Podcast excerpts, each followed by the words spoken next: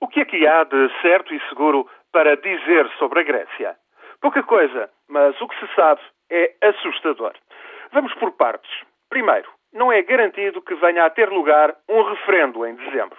O governo de Jorge Papandreou até pode cair já esta sexta-feira, devido à contestação no Partido Socialista Grego. A substituição das chefias militares, anunciada abruptamente também na sexta-feira, é, por outro lado, um outro sinal de que Papandreou se prepara para a eventualidade de abandonar a curto prazo a chefia do Executivo.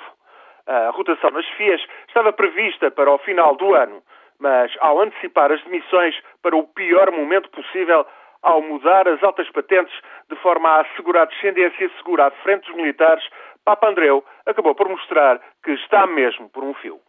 Segundo, não há nenhum pacote de resgate para referendar. O acordo de perdão de metade da dívida pública e mais financiamentos na ordem de 130 mil milhões de euros ainda não foram formalizados em pormenor e o mesmo vale para novas medidas de austeridade a aplicar na Grécia. Papa Andreu quer é, de facto, referendar a sua legitimidade política. Terceiro, o FMI pode cancelar a sua prestação no empréstimo no montante de 8 mil milhões de euros, com entrega prevista para este mês, devido a incumprimento por parte de Atenas. Isso representaria a imediata paralisia da administração pública. Quarto, todos os indicadores económicos são arrasadores.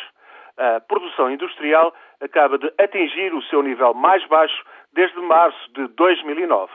As receitas de privatizações, que deveriam cifrar-se em 5 mil milhões de euros no final deste ano, ficarão, na melhor das hipóteses, por 1.700 milhões. Portanto, a recessão agrava-se e a contestação sobe de tom, conforme mostraram as últimas greves e manifestações. Por fim, diga-se que a credibilidade negocial de qualquer futuro governo grego vale zero. A bancarrota política já chegou, a bancarrota financeira é mera questão de tempo. Isto é o que há de certo e seguro para dizer sobre a Grécia. Daqui para a frente, a coisa não vai melhorar, bem pelo contrário.